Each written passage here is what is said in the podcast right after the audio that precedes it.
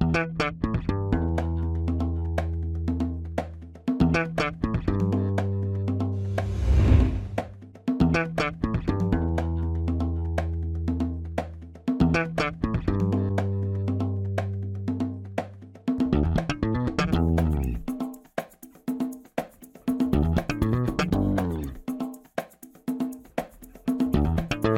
Este é o Tapa da Mão Invisível, podcast destinado àqueles que querem ouvir ideias que abalam sociedades e que não são ditas na mídia tradicional. Bem-vindo, Paulo Fux. Tudo certo, Júlio? Tudo firmeza e contigo? Tudo certo, tô bem feliz que hoje a gente vai falar de Bitcoin. Faz tempo que a gente não fala desse assunto. Quem é o convidado de hoje, Júlio? Convidado de hoje é Guilherme Renó. Renó, que você fala, como é, como é que eu te chamo? Renó, tá certo, Renó. Renó? Pode chamar de Guilherme. eu não vou te chamar pelo sobrenome toda vez aqui. Né? Seja muito bem-vindo, Guilherme Renó. Obrigado, gente. É um prazer estar aqui. Valeu mesmo pela oportunidade. É um canal com várias mentes brilhantes aí. Eu pude acompanhar alguns dos episódios, né? Então é uma honra. Legal. A honra é nossa trazer alguém que entende desse negocinho que a gente nós aqui identificamos como algo bem importante para a nossa sociedade atual e principalmente para a sociedade futura, né? É, que é o tal do Bitcão. Uh, mas a gente vai falar de mais que Bitcoin, tá? A gente vai falar exatamente. das moedas também, vamos falar de outros criptoativos. Criptos, criptos. Guilherme, a Renault é francês? Na verdade, veio da, da região da, da Alemanha e o nome foi mudando, né? Chegou no Brasil e abrasileiraram, né? O Renault para Renault e ficou assim. Ah, tá. É uma curiosidade completamente que não tem nada a ver com o episódio. Beleza. Uh, vamos para os nossos recados únicos iniciais. Momento, recadinhos únicos iniciais. Yeah, I'm gonna ride my olds down to old time lows. I'm gonna buy till I can't no more. I'm gonna buy these olds cause they're oversold. I'm gonna. Buenas, pessoal. Então, quem quer abrir um negócio, quem está olhando assim 2022, está pensando esse país vai crescer porque injetaram tanto dinheiro na economia, o Banco Central Brasileiro imprimiu a beça. A gente sabe quando eles imprimem moeda, a gente tem um, uma, aquela, aquele famoso voo de galinha, muitas vezes, né, Júlia? A gente sobe e daí depois desce de novo rapidamente. Mas a gente vai ter a subida, né? E se você quer empreender e acha que a sua empresa tem uma fundamentação de longo prazo, que o teu negócio tem potencial, que nem a gente acredita no nosso, seja parceiro da DBI Contabilidade, minha contabilidade é minha empresa e os pessoal é muito bom, eles são experts em fazer aquela aquela papelada e ajudar você a construir um negócio que mais se adequa às regras que a gente sabe que tem que seguir para poder tirar nota, para fazer a nossa vida. Então, a DBI Contabilidade é a nossa parceira para isso. Já tem cliente do Tapa que, que migrou para a DBI e eles Ouvinte, né? Cliente do Tapa não, a gente não tem cliente. Ouvinte, é verdade. e, e eles migraram e ganharam os quatro meses gratuitos de contabilidade, além da abertura de empresa é gratuita também para quem é ouvinte do Tapa. Tem que falar que é ouvinte do Tapa lá para eles identificarem e dar o desconto especial. Exatamente, pessoal. Vamos lá, vamos regularizar, botar a coisa no ar aí. E, e a DBI é uma baita parceira.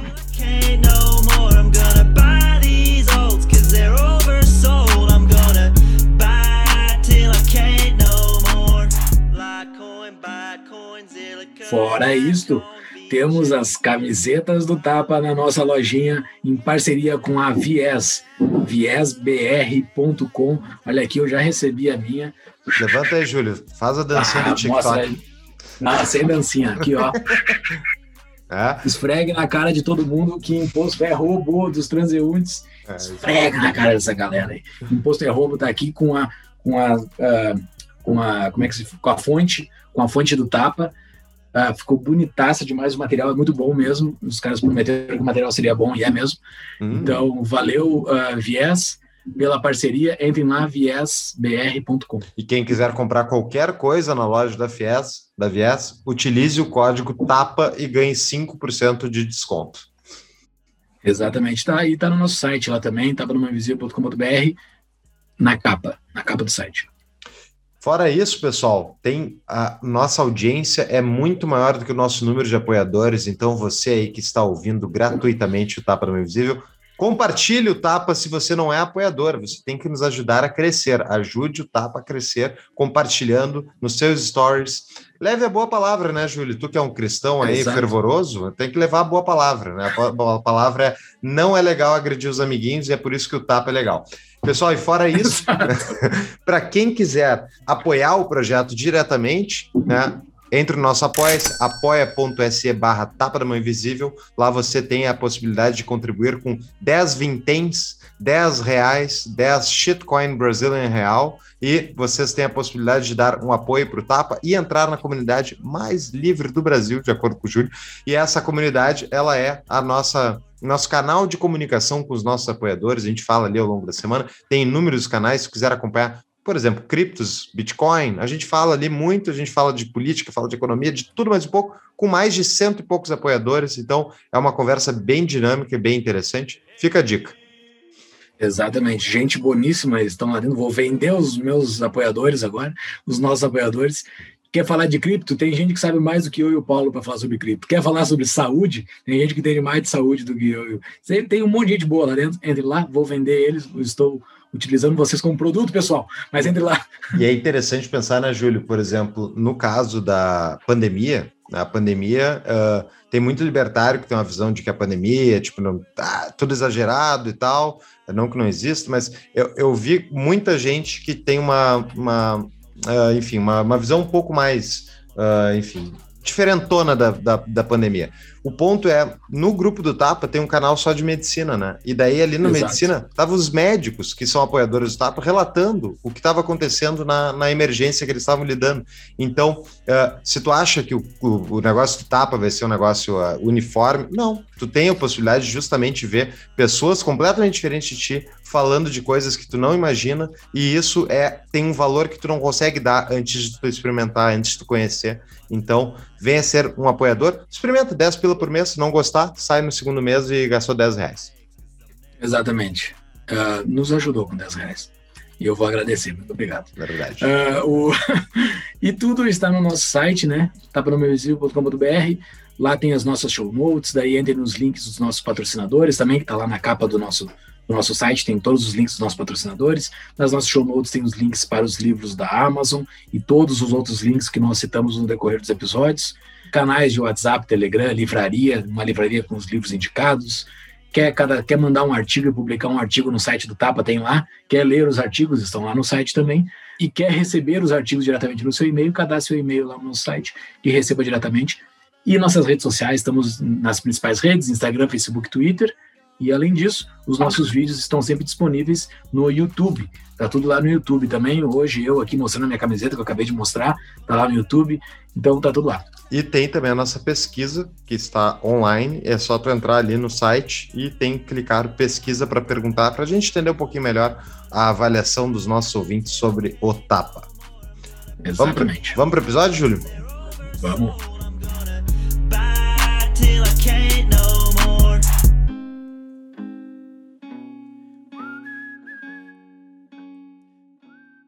voltamos dos nossos recados únicos iniciais para começar a falar desse, dessa iniciativa que são os Criptomaníacos, uma iniciativa liderada pelo Guilherme, mas antes disso eu vou apresentar o Guilherme.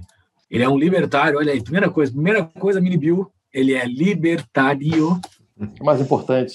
A, a Manuela Dávila se diz libertária também. Tá? Somos muito parecidos, então, né? no dicionário dela deve ter um. Deve é diferente, um... é diferente. Só um parênteses, né? Libertário era um termo originalmente da esquerda. Então, eu até dou desconto para eles. Sim, sim. Mas é, eles. Mas eles, eles não são para a liberdade. Exato. Uh, libertário, entusiasta de tecnologia e privacidade, nascido no Rio de Janeiro e formado em administração de empresas com MBA em finanças corporativas, trabalhou por mais de 10 anos em multinacionais como Michelin, IBM, Subsia, Subsia que se fala? Subsea 7, é, Subsea 7 é uma é da área de óleo e gás, né, petróleo. Hum. Ah, tá. Liderando equipes multi, multiculturais até mergulhar de cabeça no mundo de Bitcoin e das criptomoedas. Criou o canal de YouTube Criptomaníacos na virada de 2017 para 2018 e abriu a plataforma de educação criptomaníacos.io, mais, mais uma vez, seja, seja muito bem-vindo, Guilherme. Vamos, uh, Fux, tu quer começar? Vamos começar então explicando do início, Guilherme. Fala um pouquinho brevemente da tua carreira e por que que tu do nada começou esse canal aí chamado Criptomaníacos, que hoje tem só para e também qual é o tamanho do impacto que tem o teu canal ali? Eu vi que tem bastante inscritos. É, nós estamos com 200 e cerca de 210 mil inscritos né, no, no YouTube, mas nós estamos também em outras plataformas, redes sociais aí, tem, tem bastante gente no Instagram, se não me engano, cerca de 40 mil, Telegram também deve ter uns 40 mil, uh, Twitter, enfim, vocês encontram a gente em, em várias plataformas. Que bacana. Uh, Bom, eu comecei como uh, no mercado tradicional, né? Então, não tinha nada a ver com nem, nem com o mercado financeiro em si. Eu trabalhei é, em várias empresas tradicionais e achei que eu ficaria nesse mercado o resto da minha vida, né? Chegou num ponto onde eu me acomodei ali numa posição de gerente de multinacional, salário alto, é, mercado de, de, petróleo, que no Rio de Janeiro é, é, é, um dos mais fortes, né, paga bem e tal. E eu tive a sorte de ter a crise ali, petrolão, várias crises, muitas demissões. Eu mesmo tive que demitir muita gente na empresa. E uma hora sobrou para mim, né? E é aquilo. Às vezes, a, o, o melhor que acontece é a gente passar por uma crise enorme, né? Como uma, perder um emprego, por exemplo. É, eu achei que seria catastrófico. Na, na, hora que eu perdi o emprego, a minha esposa, que é do, aqui do Sul, né, de Santa Catarina, ela quis voltar para cá, ela é muito apegada à família. Eu acabei vindo junto sem pensar muito, só que aqui não tem petróleo, né? Tem esse, de, de, esse pequeno detalhe, aqui no sul não tem, petróleo. Então, é, seria complicado encontrar um emprego e, mais do que isso, seria complicado encontrar um emprego com, é, com o salário que eu tinha no Rio de Janeiro, né? Então, todas as opções que eu encontrava era tipo um quinto, um sexto do que eu ganhava no Rio. É, eu percebi o tamanho do problema, né? É, quando, quando, as cidades são menores, elas dependem mais do Estado, então as pessoas aqui têm costume de trabalhar para o governo, né, prestar serviço, é, concurso público e tal. E eu passei uns seis meses, um ano, sem fazer praticamente nada. Né? Então, usei esse tempo para estudar, para pesquisar. E aí eu reforcei o meu lado, digamos, liberal. Na época eu era liberal, eu não era um, um libertário ainda e fui entrando nesse buraco negro, né, começando a pesquisar e pesquisar e percebi, que, pela lógica, que o libertarianismo é a única opção viável, a única coisa que, realmente faz sentido. Me tornei um libertário e foi assim que eu comecei a, a entender, né, a pesquisar sobre como é que a gente vai ter um mundo sem Estado se a moeda é estatal. Né? Começava aí o problema, né? E o dinheiro, como é que faz? E quando você começa a pesquisar sobre isso, você descobre o Bitcoin. Isso estava ali, digamos, em 2016, mais ou menos, né? E aí eu cheguei no Bitcoin e falei, cara, isso aqui é sensacional, né? Fantástico. Será que isso aqui realmente funciona? Como é que, vai, como é que vai funcionar um dinheiro eh, sem Estado? E, e no caso, foi quando eu comecei realmente a investir, a, a comprar Bitcoin. Mais para frente um pouco, já para o final de 2017, eu resolvi abrir o canal da Criptomaníacos, é, como, meio como uma... Eu tinha tido uma experiência de comunicação anterior. Foi a primeira não, vez na verdade, na, na verdade, eu sou o, o, oposto disso, o cara que não deveria se comunicar, porque eu, eu tive fobia social, eu tinha medo de palco, eu fugia de todas as reuniões que eu precisava apresentar na empresa, então era uma dificuldade grande para mim. Eu fui subindo na carreira mesmo sem, sem ter o dom de falar em público, então era, era um estresse gigantesco para mim. E, e, na verdade, quando eu abri o canal, foi, foi uma sugestão dos amigos. Eu enchi o saco no WhatsApp, a verdade é essa, né? Nos grupos de WhatsApp eu ficava falando sobre libertarianismo, então chato pra caramba. Os caras falaram, cara, abre um canal sobre isso, entendeu? Fala sobre isso no, uh, no YouTube. Aí eu falei, cara, vou falar sobre libertarianismo. Já, já, já tem canais falando sobre isso, já tinham ideias radicais do, do Rafael Hyde, né? É, o cara vai falar muito melhor que eu sobre isso. Aí ele falou, então fala sobre Bitcoin. Você perturba a gente sobre Bitcoin também? Fala sobre Bitcoin. E aí eu fui pesquisar e realmente não tinham muitos canais no Brasil falando sobre Bitcoin, falando sobre criptomoedas. E até um amigo sugeriu o um nome, né? Ah, bota aí criptomaníacos. O nome, o nome fica engraçado, né? Parece cleptomaníaco, uhum. mas é, é criptomaníacos e tal. Bota isso aí. Eu falei, beleza, vamos, vamos tentar.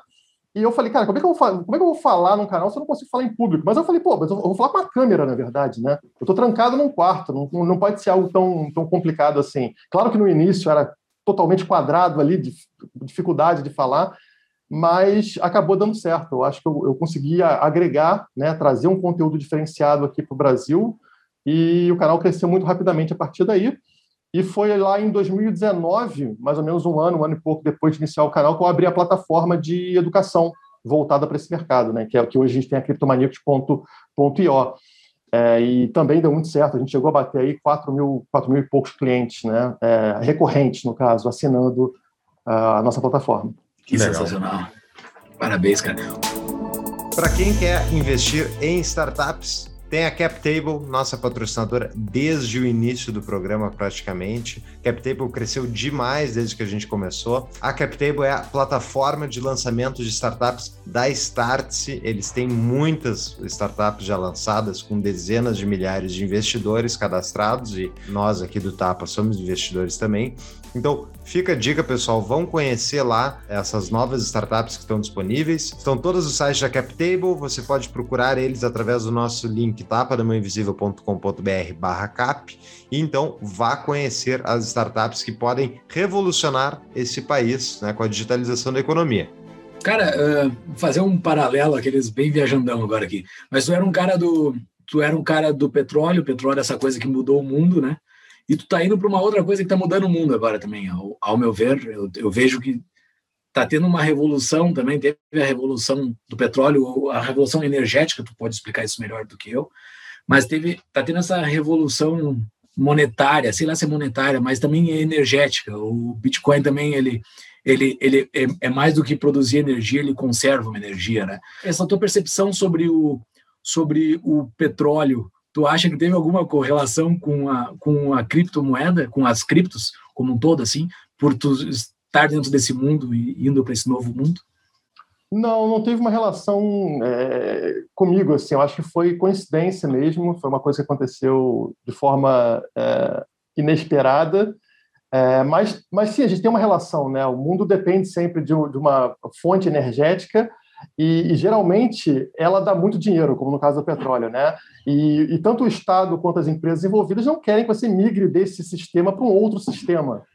Então a gente viu durante muito tempo é, tentativas de, de trocar ali a, a o, o, petróleo por outras é, outras energias sendo boicotadas, né? Tanto por empresários, grandes empresários, quanto é, por empresas. E a mesma coisa acontece também no sistema financeiro. Né? Vocês percebem que quando a gente começa a ter aí o Bitcoin é, crescendo, aumentando seu valor, tendo adoção, vem sempre o discurso de que o Bitcoin é poluente, de que o Bitcoin é, é um problema para a humanidade, né? e que a gente deve manter o sistema financeiro atual. Porque, claro, né, eles querem manter o status quo, eles querem que, que, que tudo se mantenha como está, ou seja, quem está liderando o mundo hoje continue liderando. Então, da mesma forma que isso aconteceu lá no petróleo, acontece no petróleo ainda, né? a dificuldade de você mudar a, a base energética do petróleo para outra energia também acontece é, no sistema financeiro, que gasta muito mais energia do que o próprio Bitcoin. Né? O Bitcoin é totalmente irrelevante o gasto energético do, do, do, Bitcoin, e, além disso, gastar energia não é nenhum problema. Né? A gente só evolui como, como civilização aumentando o nosso consumo energético. Acho que ninguém vai falar aqui para trocar carro por carroça para gastar menos energia. Não é assim que a gente resolve os problemas. Né? A gente tem que gastar mais energia é, na direção correta, digamos assim, né? gastar energia para fazer o bem, que é o caso do Bitcoin, né? Nos permitir ter um sistema é, monetário descentralizado, né? sem colocar isso na mão de uma pessoa que pode fazer o mal para a gente. Muito bom. Esse ponto da energia é uma coisa que é pouco falado mesmo, né? mas é sociedades que se desenvolvem são sociedades que consomem mais energia.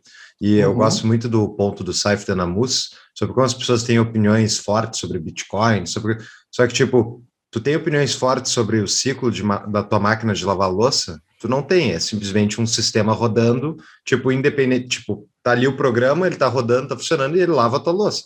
E assim, o sistema monetário do Bitcoin não, é uma automação do sistema monetário. Tira todos aqueles players, todas aquelas pessoas influenciando e uh, inflando e mudando a moeda para beneficiar alguém e põe uma máquina de lavar louça voltada para a política monetária. Então eu queria saber, Guilherme, da tua parte, qual é a tua visão de Bitcoin? Porque tu trabalha com outros criptativos, então considerando aí que tem gente que nunca ouviu falar, quer dizer, que nunca estudou, não tem um conhecimento mais aprofundado, explica para nós o que é o Bitcoin na tua visão e relacionado aos outros criptoativos, por favor. Bom, eu sou um maximalista do Bitcoin, né? Então já, eu, já levo, eu já levo muita pedrada por causa disso. Apesar de ter um canal voltado para criptomoedas em geral, eu defendo que o Bitcoin é, é, é a única moeda verdadeira, né? Eu vejo as altcoins como uma. Se você usa altcoin para aumentar uh, o, o, número de bitcoins que você tem, o número de satoshis, no caso, que você tem, tudo bem, acho, acho justo, né? Você fazer um trade para aumentar a quantidade. Agora, se você acha que alguma altcoin vai competir com o Bitcoin, ou tem chances de competir com o Bitcoin, você está jogando, na verdade, contra a gente. Essa é a minha visão. É, o Bitcoin, para mim, é a única coisa que a gente tem atualmente que protege de verdade a nossa propriedade privada. Para mim, ele é isso. Né? Ele é uma proteção da nossa propriedade privada. É uma reserva de valor para o que a gente conquistou, porque todo o resto pode ser atacado pelo Estado. A verdade é essa. É, então, a gente desenvolveu uma tecnologia que, para mim, é superior até à invenção da, da internet, justamente por fazer isso, e muita gente confunde isso com, ah, eu quero uma moeda que seja rápida, que seja barata ou de graça. E o Bitcoin não é para isso. Se você quer uma moeda rápida e barata, usa o dólar digital. Uhum. Né? Pronto. Uhum. Você não vai, o Pix, você não vai pagar nada para fazer transação, é rápido e beleza, o Estado vai continuar controlando o dinheiro. Então, para mim, o Bitcoin não é isso. O Bitcoin é para proteger a gente de qualquer coisa, incluindo o Estado. Essa é a diferença dele para qualquer outra altcoin. Porque a outra altcoin pode falar que é descentralizada, mas ela é descentralizada, pode, pode ser no código, mas será que ela não pode ser atacada pelo Estado? Pega, pega a Ethereum, por exemplo. Você sabe quem são os, os rostos por trás da Ethereum. Você sabe que tem um Vitalik Buterin ali por trás, né? ele é conhecido. Quanto esse cara consegue aguentar de pressão antes de começar a boicotar a própria Ethereum, né? ou se curvar ao governo? Ele já escreveu carta agradecendo a SEC por não ser atacado, como aconteceu com o caso da Ripple, né? Então, por que, que ele está tá agradecendo o Estado? Se, ele é vulnerável ao Estado? Então, para mim, isso não é descentralização. Se você tem um ponto de vulnerabilidade, você tem um, um ponto de centralização, é, você não é descentralizado. Recentemente, agora, acho que foi semana passada ou retrasada, um dos fundadores da Ethereum, mais um dos fundadores da Ethereum, resolveu abandonar o mercado de criptomoedas por medo. Né? Então, isso para mim não é descentralização. E isso, é, é essa vantagem que o Bitcoin tem sobre as demais é, é pelo anonimato do Satoshi, tu acha? Sim, eu acho que. É, essa é a grande vantagem do Bitcoin, porque os outros têm, têm nodes dispersos também, né? A, a Ethereum tem nodes dispersos que nem o Bitcoin. É, não só a questão do anonimato, que eu acho que é muito importante, né? Você não ter esse ponto, aí, esse ponto que pode ser atacado e que tem um nome muito, muito forte. Você imagina, tudo, tudo, tudo que o Satoshi dissesse, né? Se ele fosse uma pessoa pública, o, o impacto que isso teria na rede do, do Bitcoin. Né? que é o que ele fez lá nos primeiros anos, né? Onde o, é, ele participava ali. Corrigindo os bugs lá, ele dava um carteiraço e todo mundo fazia, né? Isso. Aí você imagina agora se ele chegasse e falasse assim, pessoal, esse negócio de bloco de um mega, não, vamos aumentar o bloco para 10 megas. Quanto que isso teria de influência na rede do Bitcoin? Né? E ele poderia ser pressionado pelo Estado para fazer isso. Né? Então, esse é um ponto, mas também o próprio, o próprio Proof of Work é uma proteção ao Bitcoin. O gasto energético, a gente sabe que não existe almoço grátis. Né? Então, o, o fato do Bitcoin ter esse, toda essa energia direcionada para a proteção da rede, essa é uma proteção que a Ethereum, por exemplo, está jogando no lixo quando troca para Proof of Stake. E será que isso também não é por pressão estatal? Não é por pressão de poluição, como a gente está vendo. Tem que dar uma explicada aí, né? É, isso. Que... Explica para o pessoal aí. Quem é que não conhece? É. Quem não conhece? O que é Proof of Work, Proof of Stake? Eu não sei se termos em português também disso aí.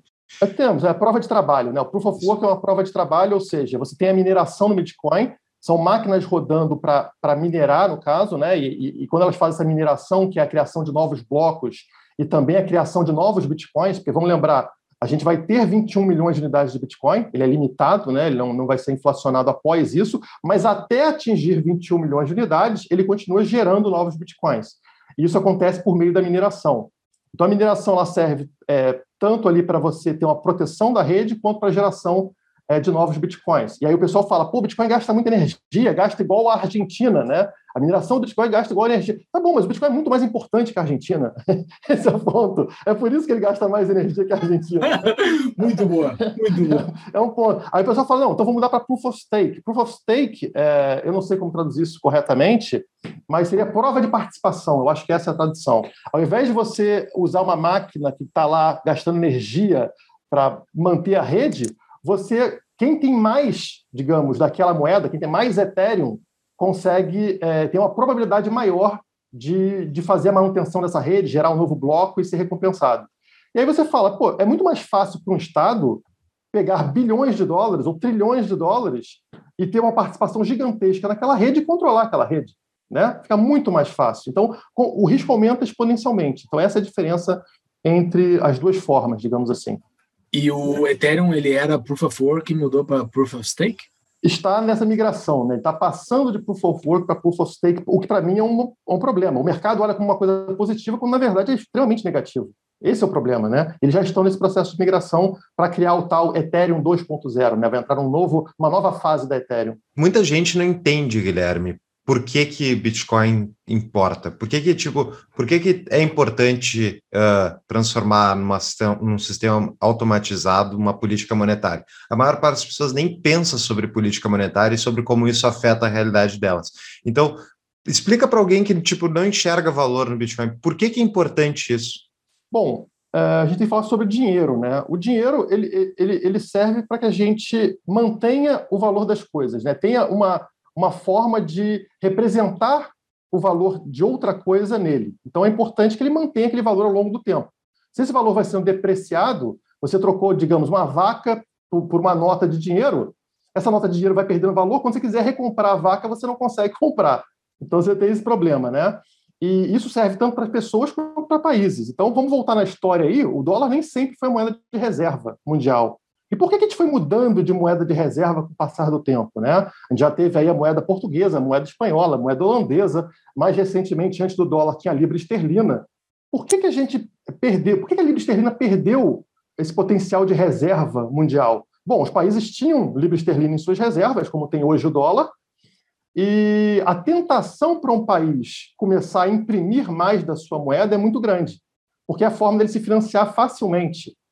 Então, a moeda sempre começa com um lastro, um lastro muito forte, geralmente o ouro, né? Então, a libra, ela tinha um lastro no ouro, o ouro é escasso, você não consegue produzir ouro quanto você quiser, isso limita essa capacidade de um país, é, digamos, imprimir moeda. Quando está lastreado, você precisa ter lá uma quantidade de moeda para cada quantidade de ouro. Uma bela hora lá, meio das guerras, né, a Primeira Guerra, a Segunda Guerra, como é que a Inglaterra resolveu se financiar? Vamos acabar com o lastro no ouro e a gente imprime quantas libras a gente quiser. Pô, olha que, olha, olha que dinheiro fácil, né? Criar dinheiro do nada, olha que maravilha. E assim foi feito, né? Acabou com o lastro, começou a imprimir libra, e ao mesmo tempo que a Inglaterra conseguia se financiar para as guerras, o que acontecia com as reservas financeiras dos outros países que tinham libra em reserva. Essa reserva começou a valer menos e menos ao passar do tempo, até um limite onde os países falam: peraí, eu não quero mais a Libra como reserva, não quero mais. A gente tem que trocar isso para alguma coisa que preste, para alguma coisa que tenha lastro. E aí a gente chega naquele momento da história onde fazem substituição pelo dólar, e o dólar também, né, isso a gente está falando do, do, Bretton Woods, né, o, o, dólar também era lastreado no ouro. Então, pronto, corrigiu o problema, só trocou o nome, né? A Libra, que era lastreada no passado, não foi mais, e aí veio um dólar lastreado no ouro. Beleza, isso ficou por um bom tempo, até que na década de 70, o Nixon, né, presidente americano, mais uma vez, o que ele faz para resolver crises? Acaba com lastro no ouro e começa a imprimir dólar. E o dólar começa a perder valor a partir daí, absurdamente, perdeu mais de 90% do seu valor. E, e, da mesma forma que os países que têm reserva em dólar começam a perder é, o poder de compra, as pessoas também começam a perder. Né? Você indivíduo também começa a perder. E a gente viu recentemente, inclusive, o Banco Central Brasileiro comprando ouro depois de muito tempo, né? Por que será que a gente está comprando ouro? Acho que é, é um efeito dessa desvalorização do dólar. Interessante isso. Tu considera que foi um calote dos Estados Unidos no resto do mundo o, o fim do padrão ouro? Porque foi uma decisão unilateral do Nixon, né? E para quem não, não, não conhece a situação, ele basicamente uma paridade, tipo X dólares para tantas onças de ouro, para uma onça de ouro. Eu não lembro qual era exatamente a paridade, era uma coisa que eles mexeram com o tempo, né? Mas ele basicamente um dia, em 1971, ele chegou e disse: não tem mais essa paridade. Inclusive, a França tinha mandado recolher o ouro dela, que estava lá no Fort Knox, mandou uma, um, um navio de batalha lá para ir recolher o ouro. E quando chegou lá, foi lá que o, o Nixon disse: não tem mais, esse, não vai ninguém recolher ouro aqui por dólar. Né? Basicamente, chegava com o dólar, quero tanto em ouro, não tem mais isso. É um calote isso? Sim, na minha visão, é um total calote e que só consegue ser feito pelo país que tem o maior exército, né? Se você uhum. é uma uhum. potência militar, os outros têm medo da sua bomba atômica, fica fácil você fazer isso, né? É, é uhum. aquilo, é, a for... é o que o Estado faz geralmente com a gente, né? É. Você vai seguir essa lei aqui, tá, mas essa lei é idiota, essa lei não funciona, não interessa. Você vai seguir porque eu tenho força aqui, eu tenho a polícia, eu tenho o exército, então é, dane-se, você vai, vai, aceitar o que eu estou mandando, mesmo não fazendo sentido. E o que, que os outros países iam fazer? O que, a França ia fazer ou qualquer outro país? Os Estados Unidos ficou com o que realmente tem valor, que é o ouro, entrega notinha de papel para os outros países. É como acontece com a gente. Ficou com o ouro, ele diz que ficou, né? Porque ninguém olha dentro do Fort não, não, ninguém, sabe se o ouro está lá. Né? Tem a possibilidade fica... de eles recolherem. Tanto que a Inglaterra, acho que recolheu há uns dois anos atrás e saiu uma A Alemanha fez isso também. A Alemanha também, isso. A Alemanha fez isso porque no, quando era dividida em duas, ela não deixava o ouro lá por medo da outra. E daí ela deixava nos Estados Unidos e ela mandou recolher esse tempo atrás. Vamos falar do nosso apoiador, Cunha Mantovani Advogados. A CMA é um escritório de advocacia totalmente online que atende empreendedores, empresas digitais e startups em todo o Brasil.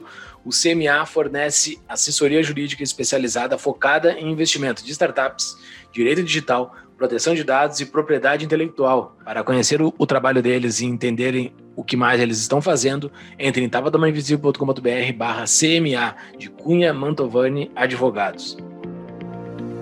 Isso é interessante o Bretton Woods, né? Que o Bretton Woods, ao meu ver, é um espólio de guerra, né? Toda guerra termina com o ganhador fazendo um espólio da guerra. Como a Segunda Guerra Mundial foi uma guerra mundial, os cinco ganhadores determinaram como é que ia ser a divisão do mundo a partir deles ali.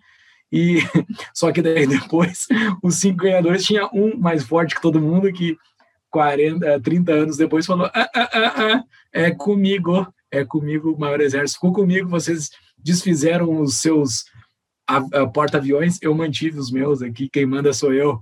Uh, cara, e é, mas eu tenho é uma justa, coisa... Só um ponto. Ah. E é justamente por isso que a gente precisa tirar o dinheiro da mão do Exato. Estado.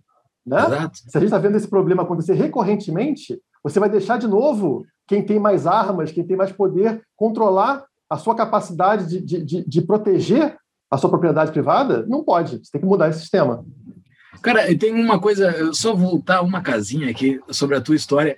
É, eu e o Paulo, nós já entrevistamos aqui muita gente, não sei, deve ser mais de 100 pessoas que nós já entrevistamos, provavelmente, né? O episódio 140.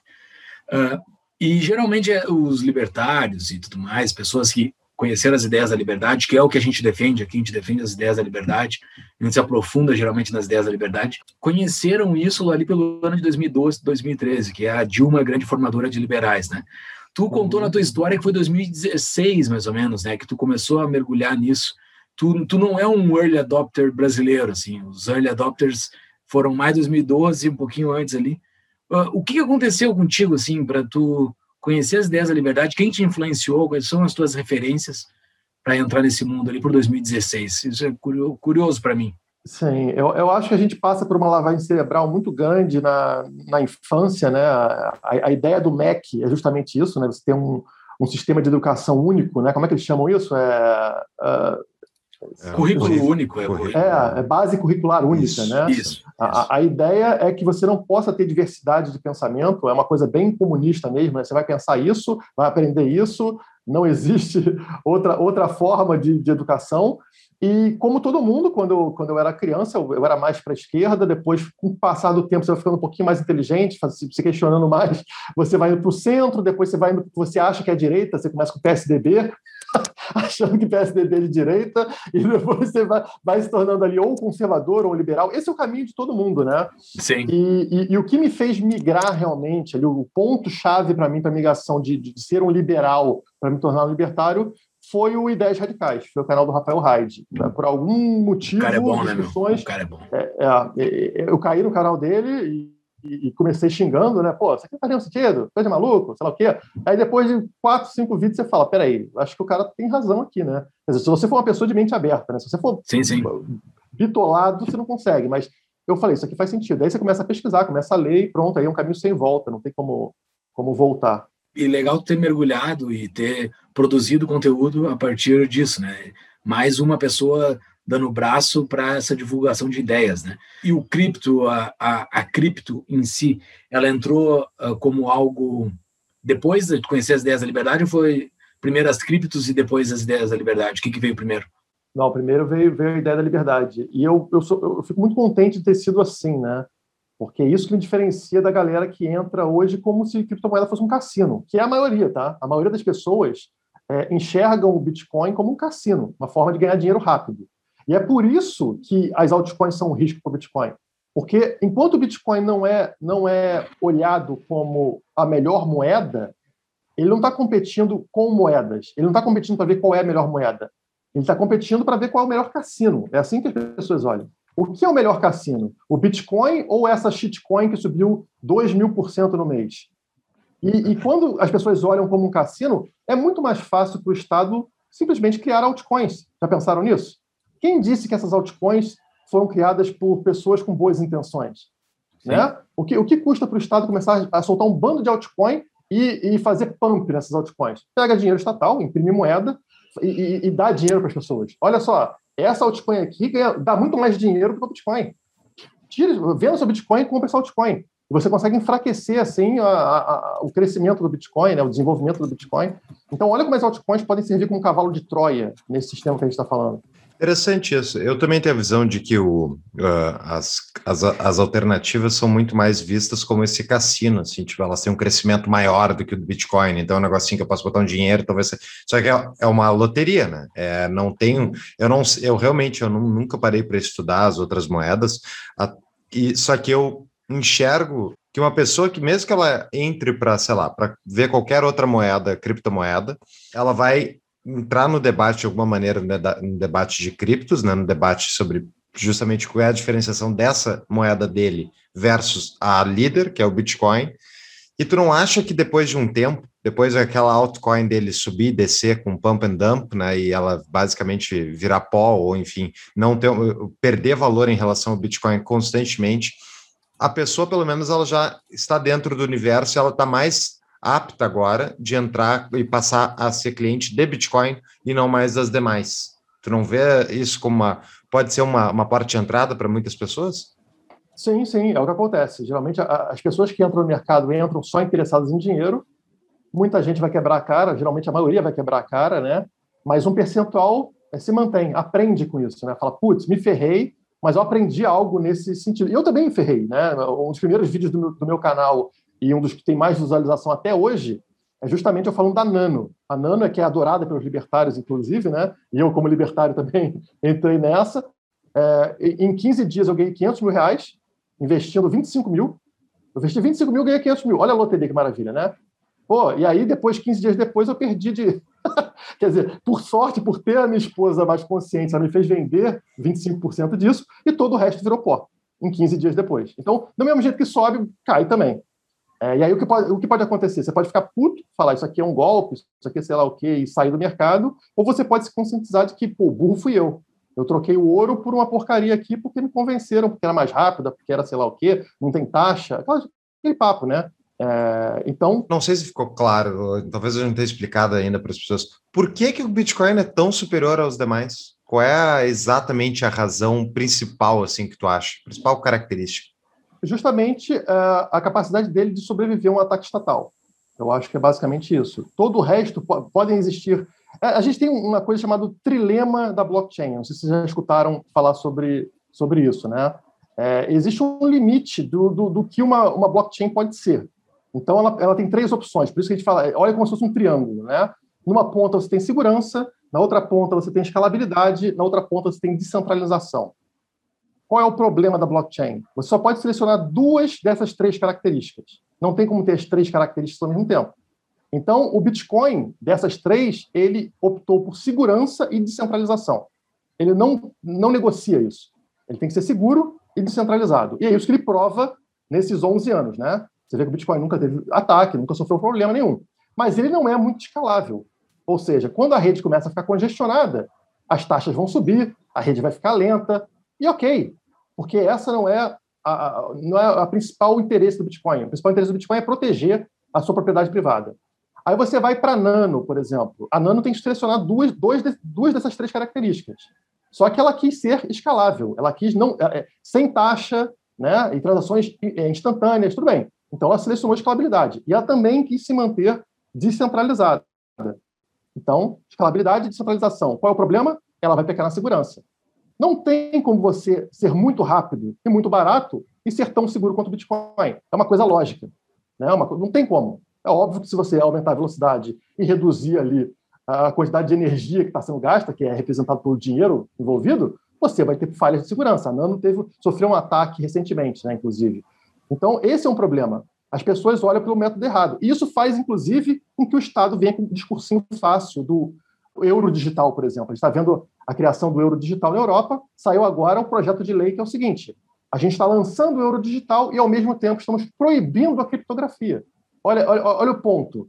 Porque na cabeça do parasita, a ideia ali não é sobre criptomoedas serem criptográficas, e sim sobre ser barata e rápida. Então, se você lança o euro digital, que é barato, né, é de graça para transacionar, né, e, é, e é rápido, para que, que você vai querer Bitcoin? Eles querem um curso forçado no digital também. Como se tem um curso forçado que só tem que usar a moeda local no papelzinho, eles querem que só se use a moeda local também para todas as transações no digital, né? Eles querem, eles são monopolistas, né? É, um, é, um, é algo intrínseco do, do parasita. Parasita aqui quando a gente fala são os operadores do Estado, não é nem o Estado em si, são os operadores do Estado, eu pelo menos me refiro a isso, como porque o Estado é abstrato, né? Uh, o, os operadores do Estado querem o monopólio de tudo. Então eles querem inclusive do dessa solução que é Bitcoin, que o Bitcoin e outras criptos trouxeram, é isso, né? É, e como é que você vai argumentar, como é que você vai justificar para o cara que ele está errado se o que te importa é, é, ter taxa baixa e velocidade? Ué, o, o, euro digital faz isso, o Pix faz isso. Então você não precisa usar, só vai usar Bitcoin quem é bandido. É isso que o Estado vai falar. Por que você quer ser anônimo? Por que você quer privacidade? Não precisa. O que, te, o que te interessa aqui não é tecnologia, não é ser rápido e barato. Então não, não, usa o euro digital. Não precisa usar Bitcoin. Então olha o tiro no pé. Né? A gente tem que olhar para o que é mais importante, que é a proteção da nossa propriedade privada. Mas o, Bitcoin em si, agora, com a agora, tem algum tempo, tem a Lightning Network, né, que é uma segunda camada, digamos assim, de transações, e elas possibilitam as transações baratas e rápidas, eh, baratas, as gratuitas e rápidas, né? Tu enxerga a Lightning como uma solução para a escalabilidade do Bitcoin? Exatamente, ela, ela entra justamente para corrigir esse problema. Só que o que acontece quando você usa Lightning? Ela não é descentralizada. Você está confiando num, num, digamos, num node ali que vai fazer essas operações na Light Network. Então, tem, tem digamos, tem um intermediário envolvido.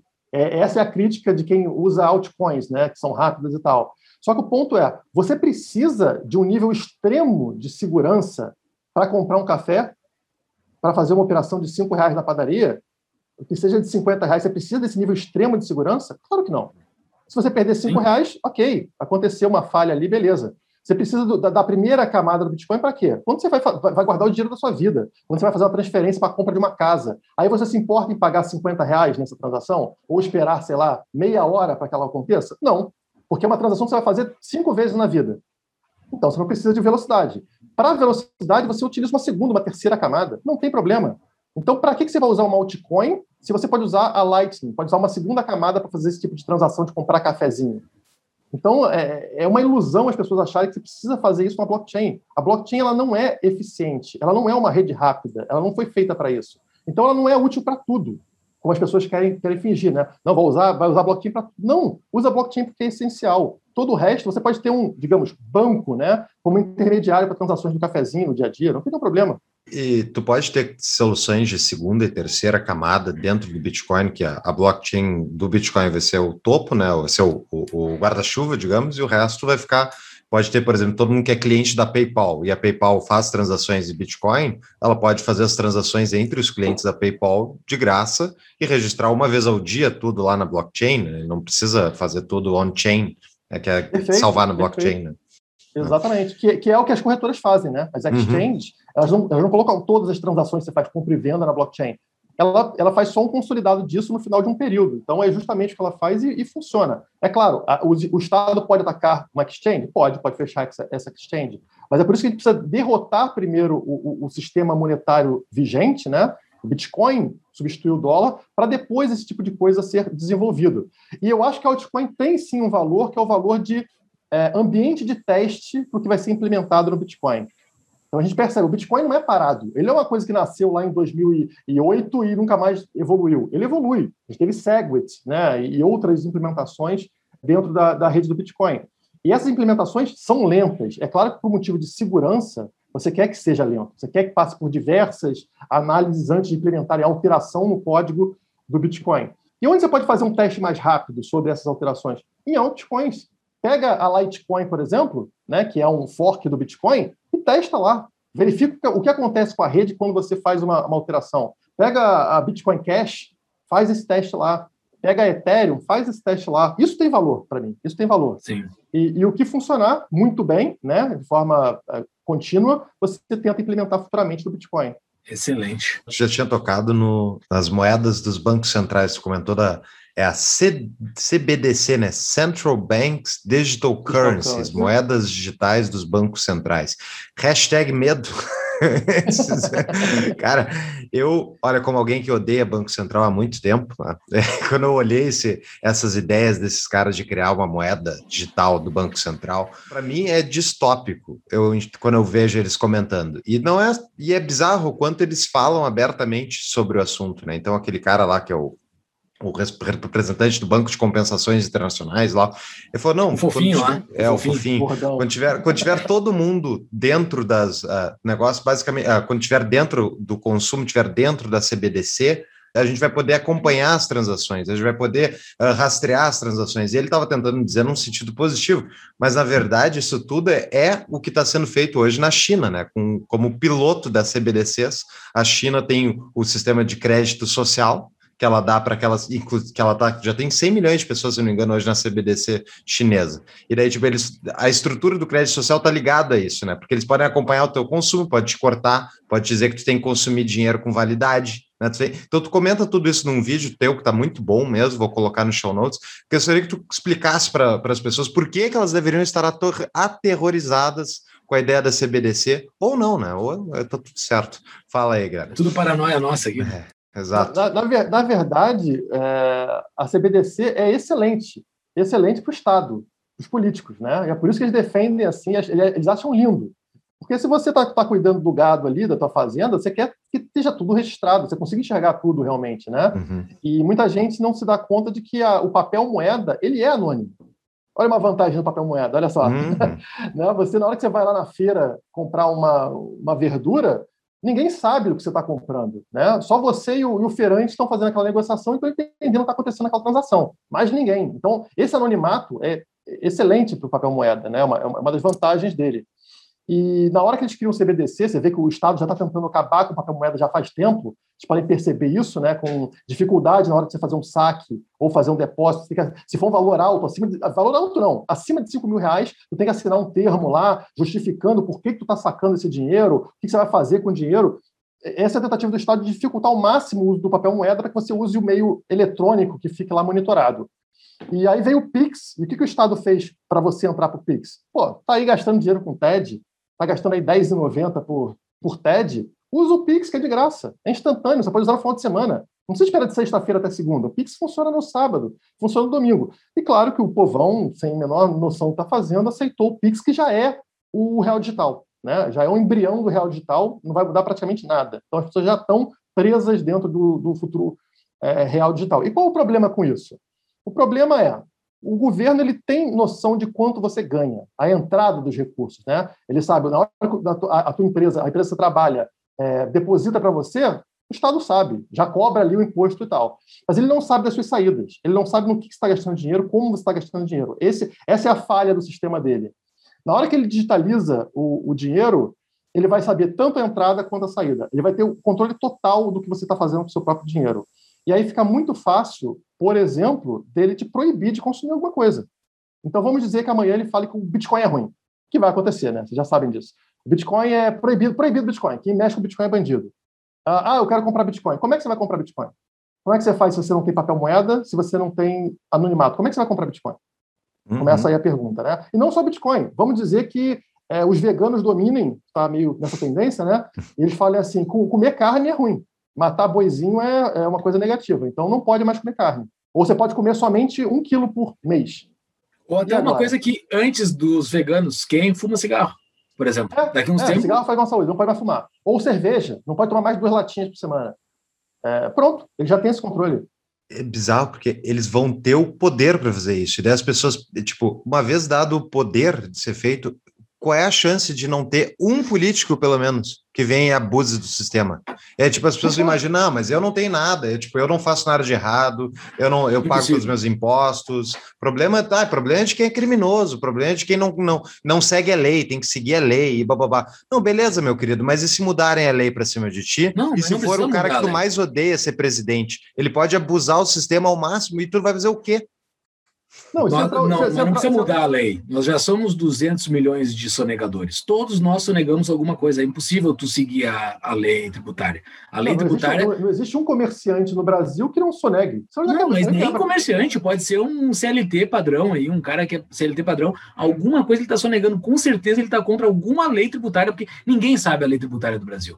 É um mar desse tamanho que se alguém um dia quiser te fuder, por qualquer motivo, te ralar, te prejudicar, evitar palavrões, te prejudicar, ele vai conseguir te prejudicar porque ninguém está dentro da lei. Tá todo, somos 200 milhões de sonegadores. Isso sim, hashtags, 200 milhões de sonegadores.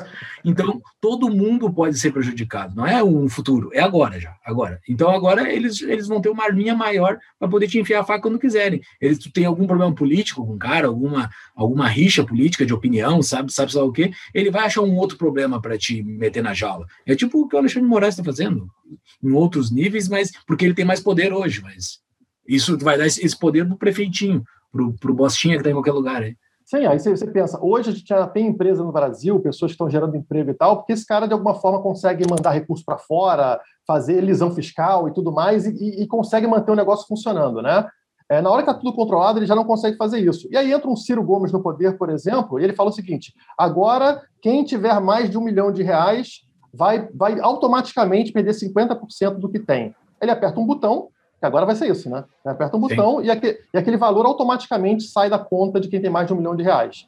E agora, esse cara que era produtivo, que gerava emprego, ele não tem mais capacidade de fazer isso. Você matou completamente esse cara. Crypto gang, the game, big gang, all gang, light gang, cash game, blockchain. Whoa, I don't really ever buy stocks, man. Bizarro é pensar que, tipo, hoje já existe um botão que as pessoas nem, nem se dão conta, né? Que é o botão é assim, ah, a base monetária está em 100, e ela vale tanto, ela vale, sei lá, 100, uh, eh, que seja 100 trilhões de reais. Eles apertam um botão, criam um bando de dígitos né, digitais, sem custo algum, e colocam isso à venda, os bancos compram, eles pagam para os bancos depois os juros, esse negócio para o banco é um ótimo negócio, e eles desvalorizam a base monetária inteira dos 210 milhões de pato que tem no país. E eles fazem isso com um botão. Tipo, é um grupo de pessoas do, da, do Copom que tem o poder de diluir o poder, de, o poder monetário de todo mundo de um país. É um botão e as pessoas não se preocupam com isso. Então, tipo, vamos lá, Guilherme. Tu acha que o CBDC vai vir? É inevitável? As pessoas vão aceitar, que nem estão aceitando o Pix da vida? É inevitável, é inevitável. Até, até por causa do Bitcoin, né?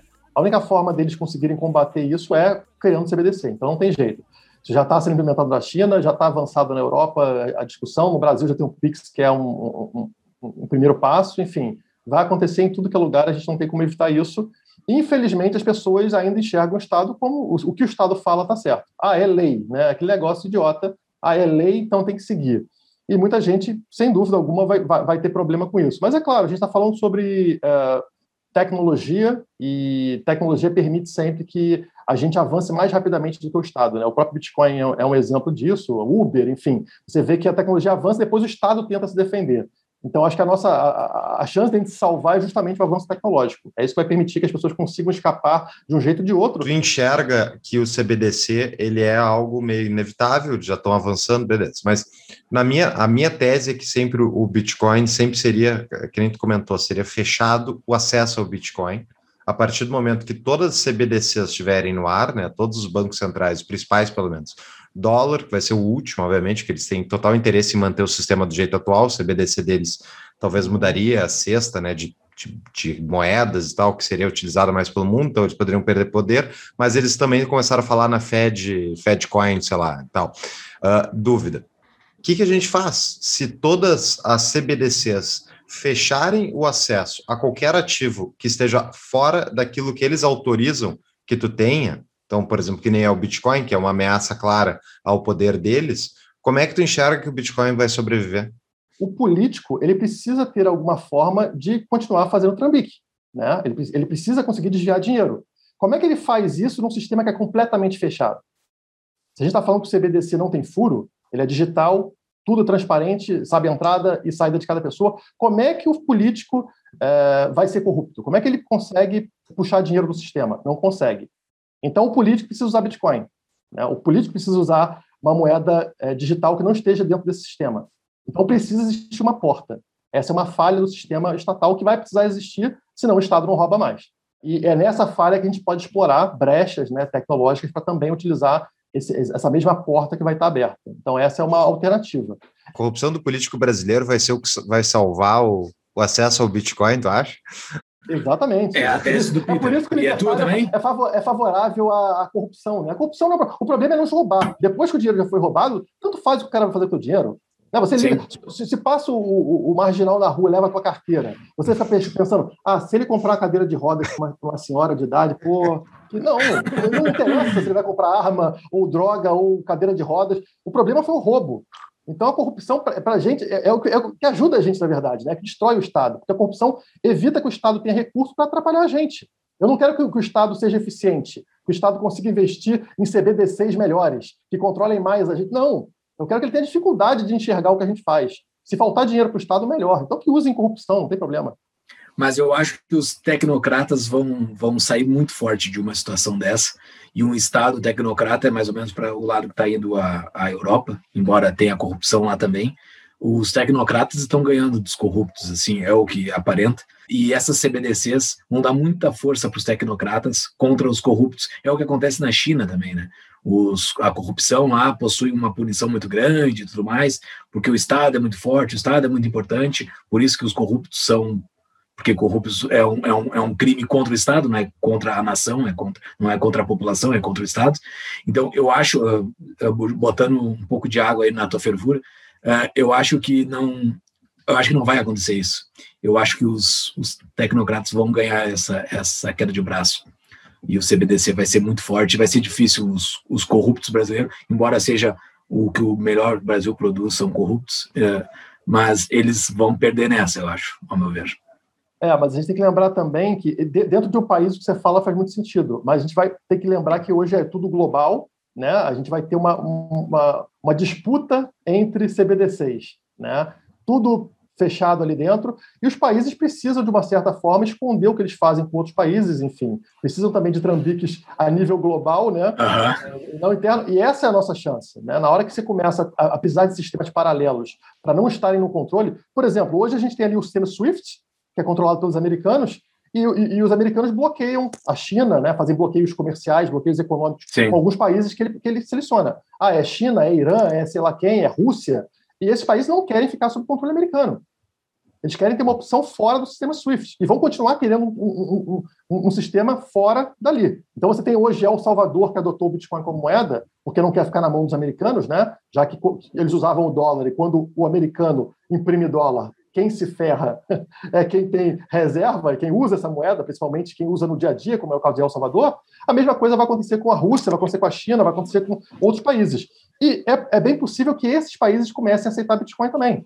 Então, eles vão ter um segundo Sim. sistema em paralelo. E aí você abre porta para quem hoje tem Bitcoin, para quem quer mexer com Bitcoin, enfim. Vai ter sempre uma válvula de escape. Interessante isso, está tendo uma, é uma briga muito maior do que, tipo, ah, sei lá, não é a Europa só que está fazendo CBDC, a China e tal. É uma briga entre os tecnocratas, níveis Exatamente. globais, né? Porque eles, para, por exemplo, essa CDB, CBDC, se tiver um CBDC chinês global, um europeu global, um americano global, vocês vão poder escolher, inclusive, usar as moedas de outros países, né, para justamente, tipo, agora, se vou comprar alguma coisa via China, eu tenho que ter dólar, eu tenho que fazer via comércio exterior que vai passar pelo SWIFT, né, se eu não estiver usando Mas Bitcoin. o BIS pode criar o dele, né? O é, BIS, a, a mas então, é que o BIS pode criar o dele, que daí sim é o mundial mundial, né? É, mundial. é que é aqueles direitos especiais de, de, eu não me lembro, SDRs, né? Qual é o, o termo correto, mas enfim.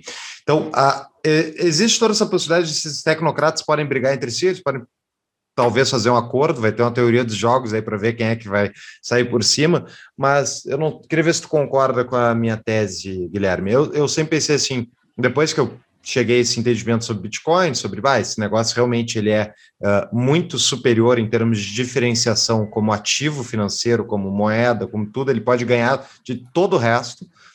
A dúvida é, a gente tem que ter um grau de adoção grande o suficiente para que quando eles todos esses estados tenham as CBDCs alinhadas, se eles chegarem a ter isso, né? A gente já tem uma adoção em massa e tanto Bitcoin transacionando internacionalmente, ou enfim, entre as pessoas, diretamente, né? Pessoa a pessoa, sem passar pelo Estado, que isso já seria uma base de sustentação que, independentemente, mesmo que eles proíbam, iria continuar funcionando, o preço talvez, claro, caísse, tudo, mas no longo prazo o Bitcoin ganha. Essa é a minha tese. É tipo, a gente tem que estar numa adoção grande o suficiente para antes da CBDC uh, se tornar uma realidade internacional.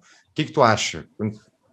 Não, eu, eu, acho que é justamente por aí. E a minha visão é de que o Estado ele tem dois a três anos para fazer isso, tá? Senão ele já perdeu essa, essa guerra. O, o Peter acho que já perdeu. Né? Eu acho que a gente já tem dois a três anos para uh, para que o Estado ataque a gente tente fazer. Por quê? Porque, olha só, a gente já tem hoje empresas com Bitcoin em balanço, né? Né, MicroStrategy, tem uh, Square, tem várias empresas grandes listadas em bolsa que já possuem Bitcoin numa, numa quantia significativa do, do, seu valor, né? Uhum, Na hora que o Bitcoin cai, o, o, valor dessas empresas cai junto. Então, digamos que daqui a dois, três anos, isso aí vai estar, sei lá, dez vezes maior. A tendência é essa, né?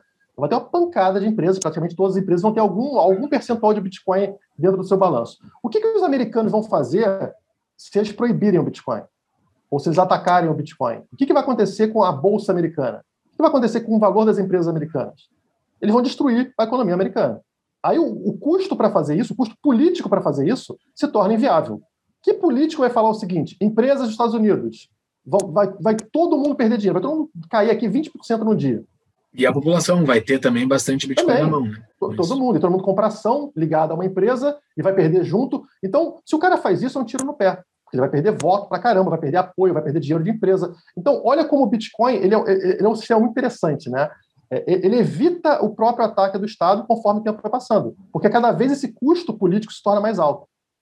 E, e, mais interessante que isso, a cada país que tenta proibir o Bitcoin, você aumenta o incentivo para que outro país aceite Bitcoin. Eles estão todos concorrendo. Você tem um, vamos dizer, hoje, né, tem um trilhão de dólares ali no mercado de criptomoedas. 2 trilhões, para ser mais preciso, é mais próximo, 2 trilhões de dólares. Todo mundo está proibindo. Aquele país que aceitar o Bitcoin, todas as empresas que hoje possuem Bitcoin, que estão envolvidas no setor de criptomoedas, e as pessoas que têm Bitcoin, tendem a migrar para onde? Para o lugar onde elas são bem recebidas. Então, esse país, de um dia para o outro, começa a enriquecer muito. Na hora que ele começa a enriquecer muito, o vizinho dele vai falar o quê? Caramba, vou continuar pobre aqui, sem dinheiro, sem nada? Não, aceita Bitcoin também. Então tem esse, esse equilíbrio de mercado onde quanto mais ele for atacado, mais valor ele tem para quem aceitar. Então por isso que eu acho que o Bitcoin é inevitável. Sim, tu falou bastante aí de preços, né, de Bitcoin, valores de Bitcoin. Isso é um tema que tu fala bastante na tua, no teu canal, no canal de vocês, o Criptomaníacos, de preço do Bitcoin, porque tem essa galera que está chegando aí, que nem tu falou lá no início, que está vendo isso tudo como um, como um não vou dizer cassino, como um investimento volátil, né? um investimento que tem possibilidades de, de fazer negociações rápidas para ganhar dinheiro rápido e leitura de gráfico e essa coisa arada toda aí. Isso está facilitando uh, a adoção do Bitcoin, isso está trazendo gente com alinhamento perdido, com alinhamento completamente que não está entendendo o que é Bitcoin. Ou como é que é esse cenário? Porque botar Bitcoin no YouTube tu vai ver um monte de gente falando de gráfico, e eu vejo que tu fala também sobre isso. Qual é a tua visão, assim, de, desses acompanhamentos de gráfico e tudo mais, assim, o que, que, que tu vê disso? A famosa análise gráfica, vamos... Análise gráfica do especulador, o cara que especula em cima do Bitcoin. Não, é, é, a análise gráfica faz todo sentido, porque mercado a gente está falando sobre sentimento, né? sobre a emoção das pessoas. E, e, é claro que existem coisas básicas. Por exemplo, a gente está vendo o Bitcoin agora travado há mais de dois meses no mesmo ponto de preço. Né? Ele, não, ele não cai abaixo de 30 mil dólares, 29, 30 mil dólares. Né? Tem um suporte ali e isso ele não cai a partir dali. O que vocês esperam que aconteça caso o Bitcoin caia abaixo disso? Cai para 28, 27? O que, o que as pessoas que têm Bitcoin vão sentir nesse momento? Desespero. Meu Deus. Caramba. Promoção. não, alguns vão olhar como promoção, mas a grande maioria do mercado desespera. O cara fala, vou ficar pobre, Bitcoin vai para zero. Porque, como eu falei, é um cassino, né? Ele não enxerga aquilo pelos motivos fundamentalistas. Né? Bitcoin é uma grande. Não, ele enxerga como um cassino. Caramba, ferrou. Esse negócio pode ir para zero. E as pessoas tendem o quê? A se desfazer do Bitcoin e o preço vai lá embaixo. Então, na hora que você entende isso, você consegue traçar uma linha. Você traça uma linha é, na horizontal, ali nos 30 mil dólares, que é o que a gente. É uma linha gráfica. Então, você entende que um rompimento dessa linha vai levar a uma queda de mercado. Né? Não é uma certeza, é uma probabilidade. A probabilidade é maior, e se você fizer essa linha 10 vezes, em 8 vezes você vai ver que vai acontecer justamente isso. O preço vai despencar. Não é uma certeza, não é uma bola de cristal, é somente uma probabilidade maior.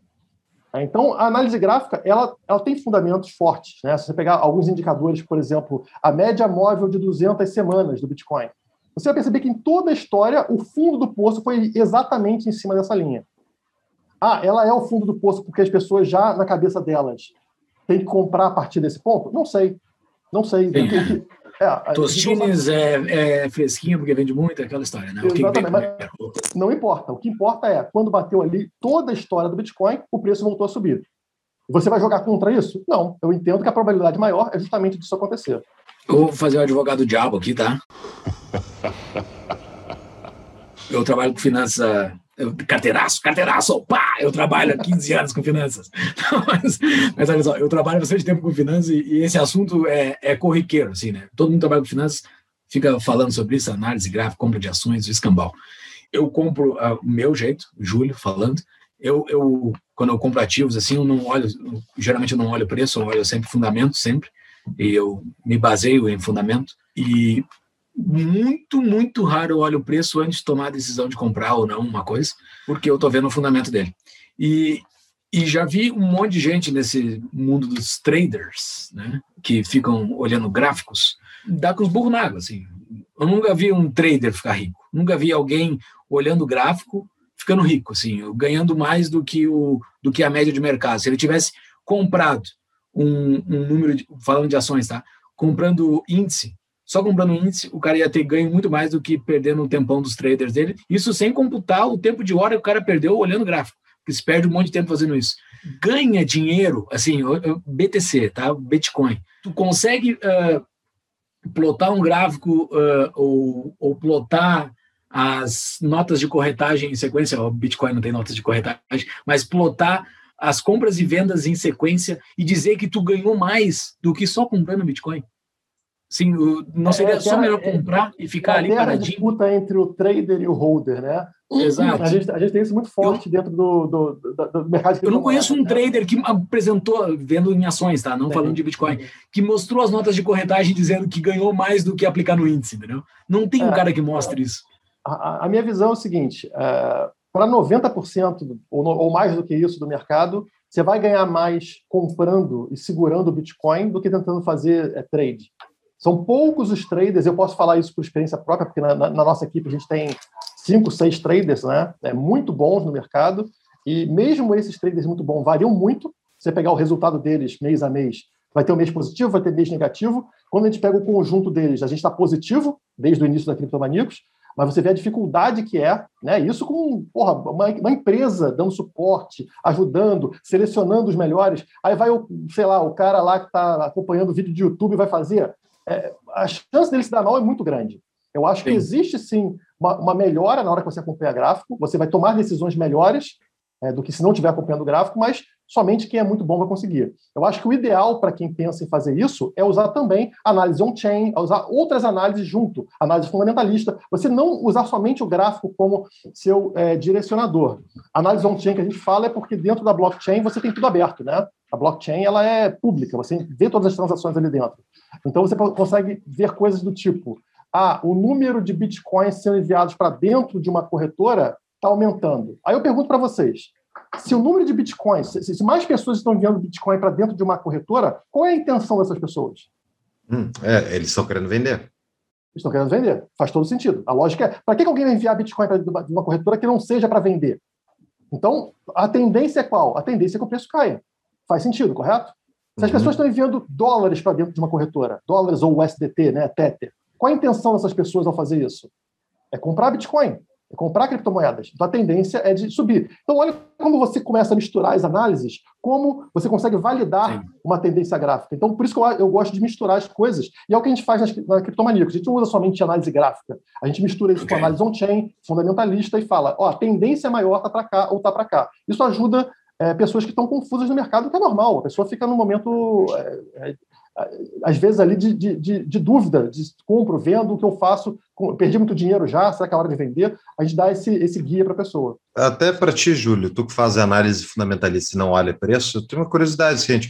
Eu, eu acredito, obviamente, em análise fundamentalista, gosto.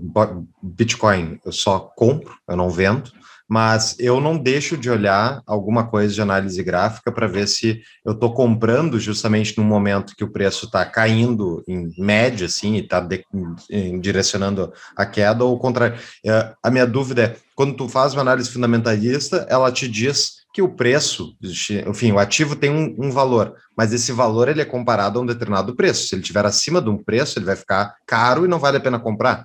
Então tu não tem não deixa de ter que olhar para o preço para fazer a tua para fazer a tua decisão de compra? Eu quando eu compro ações, não, isso falando de ações, né? Uhum. Bitcoin para mim, ele hoje estamos falando aqui dia 22 de julho de 2021, o episódio vai pro ar mais para frente em agosto. Mas está 30 mil e uns quebrados Bitcoin, né? Uhum. Para mim, o Bitcoin vale um milhão de dólares. Para mim, ele vale assim, uhum. em qualquer momento tá valendo comprar, entendeu? Se ele tivesse Sim. 60, se ele tivesse 30, valeria a pena comprar. Só depende se eu tenho dinheiro na mão ou não para comprar. Tá. Eu não, eu não, eu, na minha opinião sobre Bitcoin é isso. A minha fundamentalização, acho que o Bitcoin vale muito, muito mais do que isso que ele está valendo hoje. Então, pouco importa, eu vou, uh, ele sempre vai estar no ponto de compra. Perfeito. E uma ação, e uma ação, quando eu faço uma análise fundamentalista, é muito difícil olhar. É muito difícil olhar mesmo, assim, o preço quando eu compro. Crypto's a real life. Fiat is fantasy. Transactions verified. Shady banker activity. E vamos lá, Guilherme, tu não acha que a análise gráfica. Eu, no início eu tinha uma opinião meio preconceituosa com análise gráfica.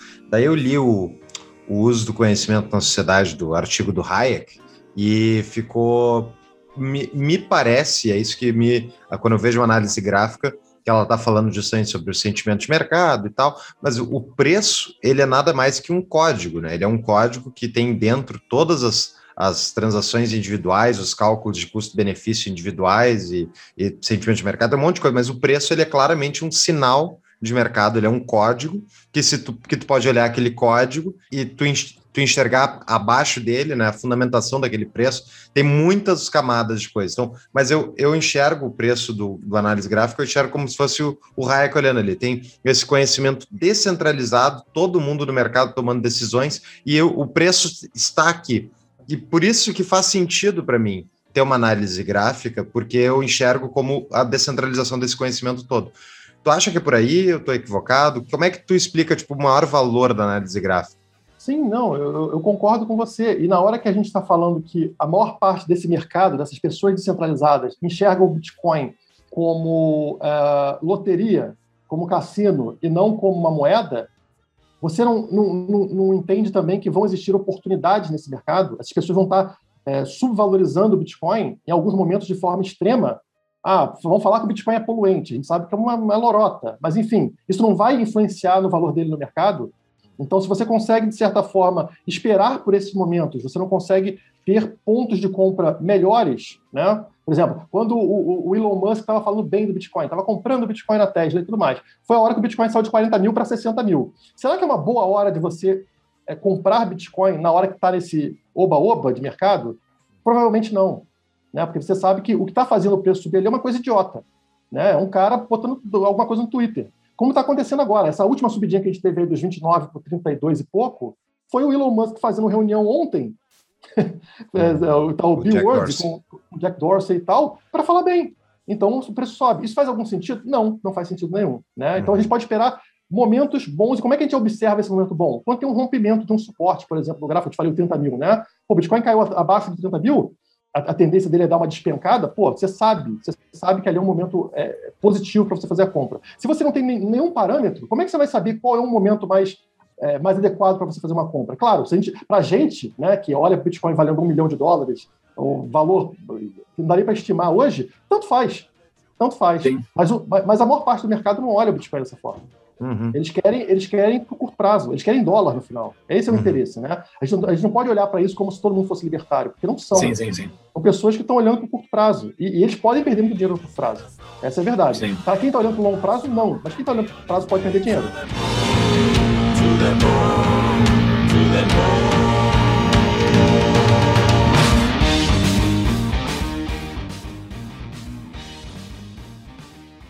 Sim, porque tem uma galera que entrou nos 50 mil ali, Exatamente. E hoje está a 30 e venderam tudo ali. Quando caiu para 40, teve uma é, galera e, vendendo. E, e, quem não vendeu está naquela assim, putz, se cair abaixo de 20 eu vendo. Exato, exato, tá, tá, ali cagado. Uhum. e tem um, e, e, não, e tem, tem, um pouco de lógica, assim, um pouco não, existe lógica no gráfico, porque, tipo, esse suporte de 30 mil é uma coisa extremamente psicológica. O, gráfico, ele, ele mostra o psicológico humano, ou até o psicológico de uma grande instituição, um limite de uma grande instituição que tem poder de mexer no preço, que tá ali no 30, ele tá comprando, no 30 ele tá o 10, comprando. Você lembra do 10 mil dólares do Bitcoin? O 10 mil, o 10 mil dólares do Bitcoin ficou, ficou eternamente lá, 10 mil, 10 mil, 10 mil, 10 mil, 10 mil, e depois ele, ele, ele disparou, aí foi no 20, aí bate no 20 e cai. É. Né? Porque são os números inteiros. Ou, ou, aquela que a gente fala, a maldição de um trilhão. Todo uhum. mercado, quando atinge o valor de um trilhão, ele cai. O uhum. Bitcoin foi a mesma coisa. Ele subiu, subiu, subiu, pegou um trilhão, blum, caiu. A Amazon, quando bateu um trilhão, aconteceu isso. A, o, ouro, Apple, tudo, tudo, tudo, que você pegar, tudo que você pegar, você vai ver que tem a maldição de um trilhão. E qual é o sentido disso? É só um número inteiro, mas é psicologia. O Bitcoin é um trilhão hoje? De não. market cap, não. Agora tá não mais, né? Não mais. Ele, ele pegou num trilhão e caiu, como todos os ativos. Então, vai explicar isso. O, o que, o que faz o gráfico funcionar nesse, nesse caso? É, é o gráfico está ligado à psicologia humana. Uhum. Exato. Muito bom. Tá, a gente tem inúmeras perguntas de patrões aqui. Eu vou começar com uma que é uma preferência pessoal, talvez o pessoal boy, mas tem um modelo, vou explicar rapidamente. Tem um modelo uh, chamado Stock to Flow, que é um modelo feito por, enfim, um anônimo no Twitter do Bitcoin, chamado uh, Plan B, e ele fez um modelo uh, basicamente ligado ao fluxo de entrada de novos Bitcoins minerados versus o estoque de Bitcoins já acumulados desde o início da mineração. Esse gráfico ele sobe numa diagonal para cima, direita, né? E vai e ele está indo em direção a, a uma moeda valer é valer uh, eh, 100 mil dólares a moeda, né? É isso que vai até o modelo, vai até 100 mil dólares, se eu não me engano.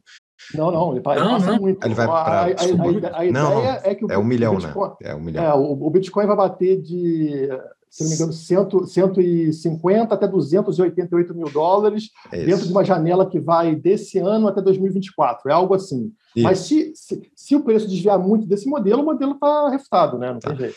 E o modelo agora. Mas o tá... modelo vai até 100 milhões, é um negócio é, absurdo, assim, é, de um Bitcoin. Eu acho que é 100 trilhões de dólares de mercado que ele previu. No, não, não sei se é no modelo, mas esse é o arroba dele, é 100 uh, uh, trillion uh, mas, mas, vamos lá. A dúvida é esse modelo agora que muita gente usa dentro do sistema. Uh, quem acompanha Bitcoin acompanha como isso sendo uma sinalização. Ele diz claramente o modelo que esse ano a gente vai bater no, na versão antiga do modelo é 100 mil dólares a moeda esse ano ainda, e a gente está agora com 30 mil, sei lá. Tu acredita nesses modelos, Guilherme? Como é que tu enxerga eles? E o modelo não quebrou agora? Pergunta essa é a pergunta do Free and Capistan, pergunta de patrão. Momento, patrão, pergunta. O modelo S, S2F quebrou? Stock to flow to, todo modelo funciona até não funcionar mais, né? não tem muito como fugir disso. Então, uma hora ele vai ser quebrado. É o cisne negro isso, né? É o cisne negro. Né? Parece o primeiro até porque não tinha aparecido é. antes. Então, até hoje ele funciona perfeitamente. Legal, né? E é difícil você encontrar um modelo que funcione durante muito tempo. Eu, eu não acho que ele já foi quebrado, ele está num limite ali para ser quebrado. Eu acho que se o Bitcoin continuar caindo, vai afastar muito, uma coisa que não aconteceu em nenhuma nenhuma fase no passado, porque já chegou tá, a ficar abaixo também durante é, bull run, que a gente chama, né, durante períodos de, de alta do mercado, o, é, o, o preço cair abaixo do modelo é, de forma pesada, mas é, ele está se afastando mais do que, o, do que o padrão. E a tendência é que, se continuar assim, ele vai ser quebrado. É, agora, eu, eu, não ligo muito para isso, sabe? Eu acho que o modelo ele serve para basear a gente, né, para dar uma, uma, uma visão de longo prazo e, e, podem acontecer coisas no curto prazo que realmente façam o modelo ser quebrado. Então, como aconteceu lá a pandemia. A pandemia é um negócio totalmente fora de qualquer análise. Como é que você vai saber que ter uma pandemia, vão fechar tudo e tudo mais? É, é normal que o modelo, numa situação dessa, seja quebrado. Né? Não aconteceu na época, mas poderia ter acontecido. Ah, o modelo foi invalidado? Beleza, mas depois ele pode voltar para um padrão mais, mais à frente. a minha visão é o Bitcoin vai continuar subindo, porque é o que faz sentido, é, é como ele funciona. Né? Ele é escasso, ele é digital, ele protege a sua propriedade privada, não existe concorrência, não existe competidor para ele, então o preço vai continuar subindo. Pode demorar mais ou menos, pouco me importa. Né? Eu, é, eu acho que os libertários têm baixa preferência temporal e isso é uma coisa é, excelente. Aqueles que estão é, querendo enriquecer rapidamente geralmente vão perder dinheiro. Pergunta de João Hornburn. Momento, patrão, pergunta. O que você acha da adoção estatal do Bitcoin? Não seria melhor deixar os políticos longe dele?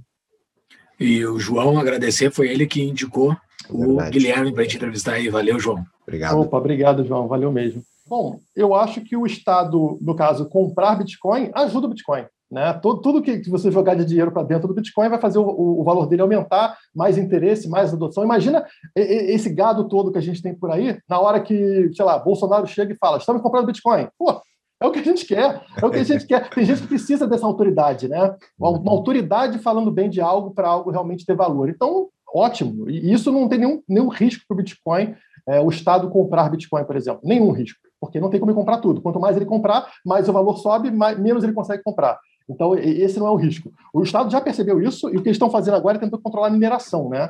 Quando vocês olham, por exemplo, a China proibindo é, mineração de Bitcoin, qual é o interesse do Estado? Bom, esses mineradores vão ter que fechar, isso vai reduzir o poder computacional da rede, o Bitcoin se torna menos resistente a ataques. Quem sabe algum Estado pode comprar essas máquinas dos chineses, né? é, de forma centralizada e aí ter mais poder de mais poder computacional para tentar dominar a rede, mas eles, o que eles não sabem é que isso também não funciona, porque vamos dizer que eles comprem é, 55% da, do poder computacional da rede do Bitcoin e estão lá minerando. É, o que, que, eles vão fazer? Eles vão começar a produzir blocos, blocos estatais sob controle estatal. Simplesmente os nodes, a rede como um todo, vão começar a seguir outra Uhum. um outro caminho, né? outra, outra cadeia de blocos, e vão, vão ignorar o bloco estatal. Então eles investiram trilhões de dólares e não serviu para nada, queimaram dinheiro. Então não tem, o Bitcoin é, é a prova de, de, censura, a prova de ataque, essa é a vantagem dele. Maravilha. Temos uma outra pergunta aqui, mas que já foi respondida, porque os nossos patrões não estão nos ouvindo. Mas o Pedro Hedencap, esse aqui, Petro, Petro Hedencap, ele mudou o nickname dele, eu acho, né? Eu, acho, eu, não, eu não me lembro quem é esse patrão aqui, mas ele deve ter mudado o nick dele perguntou quais as bases, princípios e ideias por trás da análise gráfica. Será que funciona mesmo ou é só um grande cassino? A gente já conversou sobre isso, então já está respondido, né? O Martius faz uma pergunta. Momento, patrão, pergunta. Que eu nunca parei para pensar mesmo, é bem interessante isso aqui. Não sei se tu, se tu já parou para pensar sobre isso. Você acha que as cidades pequenas ou grandes irão adotar o Bitcoin em massa com mais sucesso? pequenas ou grandes, irão adotar a cidade, uh, irão adotar o Bitcoin com mais sucesso, em massa. Assim, em cima disso, qual, da, qual densidade sofreria mais com a perseguição do Leviatã? Porque, assim, as ah. cidades grandes são mais densas, né? Uh, e poderiam, mas eu nunca parei para pensar, existe alguma, alguma análise sobre isso? Uh, não, não, que eu saiba, mas é, o que eu enxergo é que o interior é sempre mais livre do que as grandes cidades, né?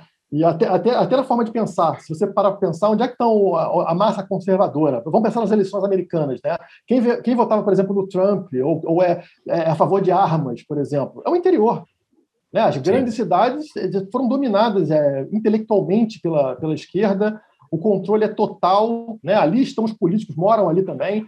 Na hora que você migra para o interior, você vê que as pessoas são mais livres. Elas podem fazer as coisas, não tem policiamento, não tem fiscalização adequada, não tem nada. Então as pessoas conseguem. Inclusive, eu sou um caso desse, né? Sair da, do Rio de Janeiro para vir para o interior, porque aqui eu sou muito mais livre do que eu era lá no Rio. Você não tem aquele controle. A cada esquina tem um carro de polícia, é tudo monitorado. As escolas têm sempre o mesmo perfil. Eu acho que é muito mais fácil você ter liberdade no interior, de forma geral, do que na capital. Talvez o mesmo se aplique para o Bitcoin, Talvez, mas eu acho que o Bitcoin tem a vantagem de, por ser digital, não fazer muita diferença. Né? Não fazer diferença. Da mesma forma que ele não pode ser atacado aqui, não pode ser atacado no Rio, em São Paulo, enfim. É claro, as pessoas na, na cidade grande têm a tendência de utilizar intermediários. Esse Sim. é um problema, né? Você vai usar uma corretora, você vai usar um banco e aí você está ferrado. É, enquanto no interior o pessoal tem um, tem um pé atrás. Exato. É a, é a mania da capital brasileira de ter o despachante para tudo, né? para tudo tu usa despachante. Não quer trabalho, não. Bota, bota, bota a mão do cara lá, bota a mão do cara que o cara faz. Tem um incentivo econômico, né, para isso. O tempo, Exato. o valor hora das pessoas na cidade geralmente custa mais caro. Pergunta do Leonardo, ótima pergunta. Momento, patrão pergunta. Se desenvolverem contratos inteligentes na blockchain do Bitcoin, o Ethereum morre? Esse é o meu ponto, né? Eu acho que as altcoins só têm valor para ambiente de teste enquanto o Bitcoin não implementou. Né? Uhum. Se todo mundo está usando a Light Network, por exemplo, né? e não tem nenhum problema, você está pagando porra, baratíssimo, é instantâneo e tal, para que, que serve a Nano? Não serve para nada. Você perdeu o valor uhum. daquela, daquela, daquela criptomoeda. Mesma coisa com a Ethereum. A Ethereum, enquanto, enquanto ela é a única, a única não, né? mas digamos a maior para contratos inteligentes, os aplicativos descentralizados vão utilizar a Ethereum. Mas se o Bitcoin fizer isso, né, e a maior parte da rede está dentro do Bitcoin, o que acontece com a Ethereum? Uhum, é, então, Mas tem como colocar isso na blockchain do Bitcoin? Tem, código, né? Então, código não tem, não tem limite. Claro, tudo que você adiciona é um risco, por isso que eu falo. Tem que ser com muito cuidado e muito lentamente para o Bitcoin. Mas vamos ser sinceros: existe alguma, alguma finalidade real para contratos inteligentes hoje, uso real? Muito pouco, muito baixo. Então, uhum. hoje o que a gente precisa é realmente derrubar o dólar como moeda. Esse é o ponto principal, para depois ter outras implementações acima, né? Porque hoje você imagina, ah, a gente tem DeFi, finanças descentralizadas. Mas o que acontece com todo esse DeFi se o governo proibir a Ethereum? Ou uhum. atacar uhum. o Vitalik? Acabou. Pronto, uhum. toda a descentralização que você estava falando virou zero.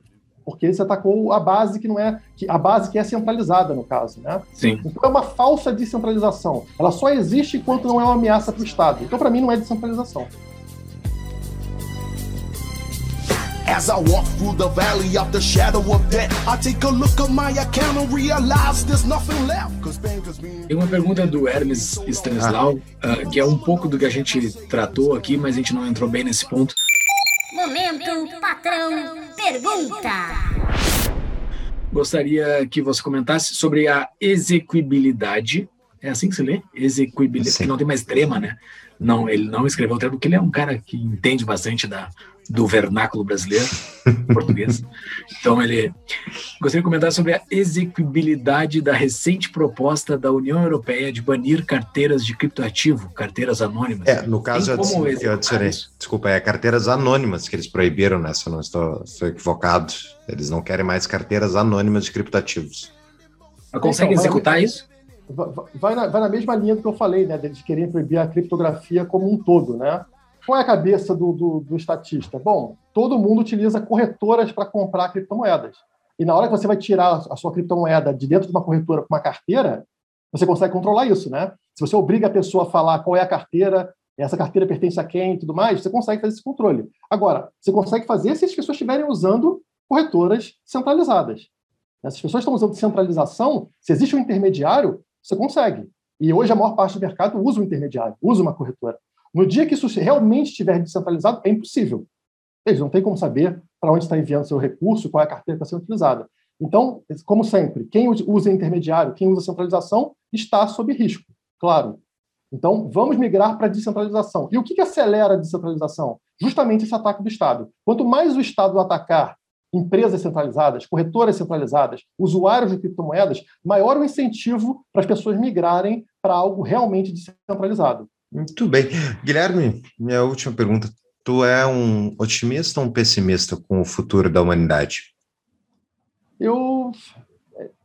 A gente sempre se considera no meio do caminho, né? Mas a gente, é, se você for me olhar assim de forma geral, eu diria que eu sou um otimista. Eu acho que a gente vai chegar no Ancapistão, por exemplo, né? O Estado vai, vai acabar, o que é muito otimista para a média dos libertários.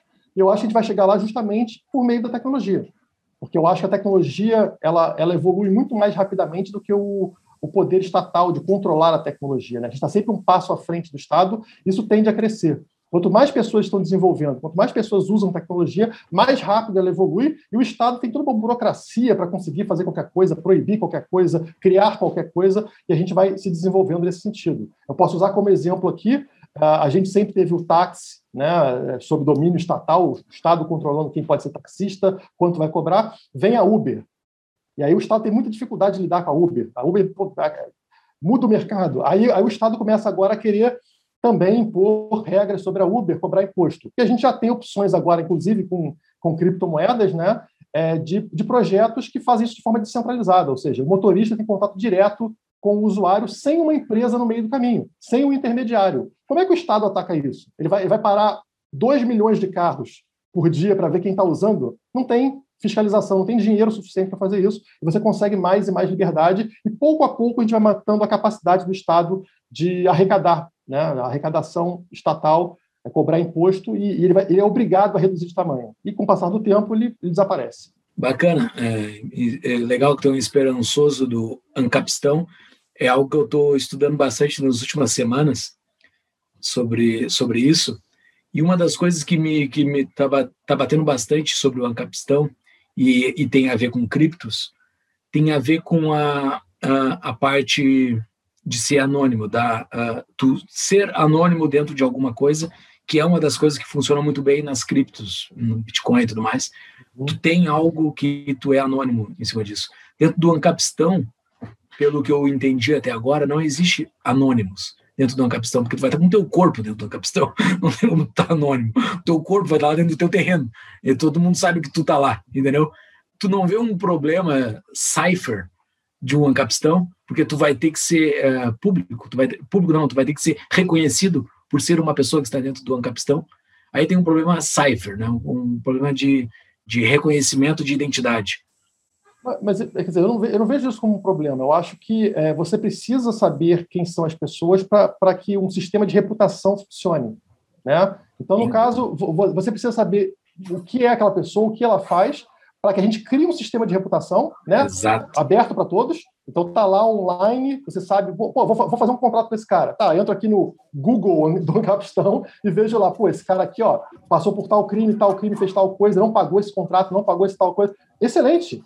Essa é a forma mais fácil da gente ter uma justiça é, séria, né? Um banco de dados de cada um de forma pública. Isso não impede você de fazer transações dentro de uma, de uma blockchain ou de forma anônima, mas enfim, se você foi é, prejudicado por alguém, você pode sinalizar isso dentro de uma rede de reputação. Exato. Exato, legal. exatamente. Esse é o ponto, cara. Ah, muito legal essa tua posição aí.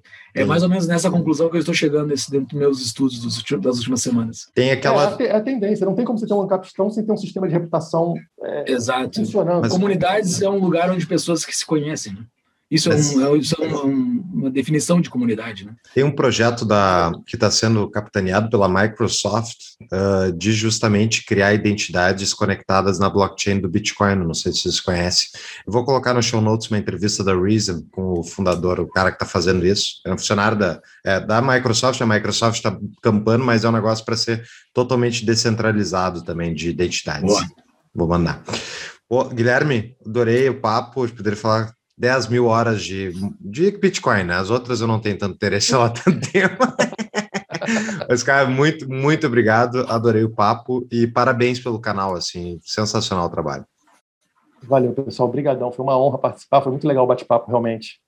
Uh, Paris, só mais uma coisa. Tem uma dica de livro aí para nós? Chaves, como dizia meu velho avô, se quiser chegar a ser alguém, devore os livros. Quê? Que devore os livros.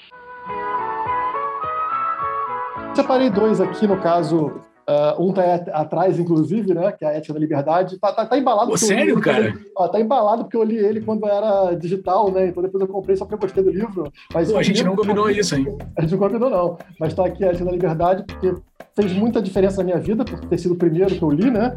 Uh, e também vou falar do Bitcoin Red Pill, do Renato Amoedo e do Alan Schramm, eu não li inteiro, tá, gente? Estou fazendo aqui uma divulgação porque eu quero divulgar um brasileiro que está escrevendo sobre Bitcoin. Eu acho que é importante fazer isso. Eu poderia falar aqui sobre o padrão Bitcoin, claro, né? Que é uma bíblia, mas eu quero divulgar os brasileiros que eu acho importante. Então, Bitcoin Red Pill está aqui também, libertários também. Sensacional. Muito Sensacional. Bem.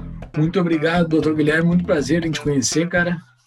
Prazer, uh, gente. Obrigadão. Valeu muito sucesso no teu, no teu projeto e taca pau. Vamos, vamos para frente.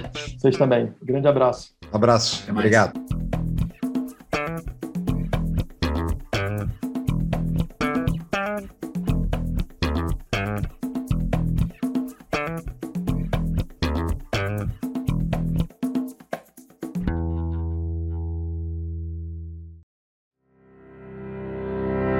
Então, pessoal, se você ouve o tapa, você sabe o quanto a gente não gosta da inflação provocada por bancos centrais. E para isso existe uma solução chamada Bitcoin. Se você quer comprar Bitcoin, aproveite a nova patrocinadora do Tapa, a Bipa. A Bipa é a forma mais fácil e rápida de investir em Bitcoin. Diferente das corretoras, na Bipa você se cadastra em minutos e consegue comprar quantias a partir de um real pode fazer compra recorrente diária, eu faço, gosto muito, uso a Bipa e recomendo. E daí fica a dica então para vocês, pessoal. Valorize o novo patrocinador do Tapa. Vocês podem acessar mais informações em tapadamãoinvisível.com.br barra BIPA, B-I-P-A. Então, é isso, pessoal. Querem comprar Bitcoin rápido e barato? Entre na Bipa e façam a compra recorrente de vocês. Nós do Tapa recomendamos, eu uso e recomendo.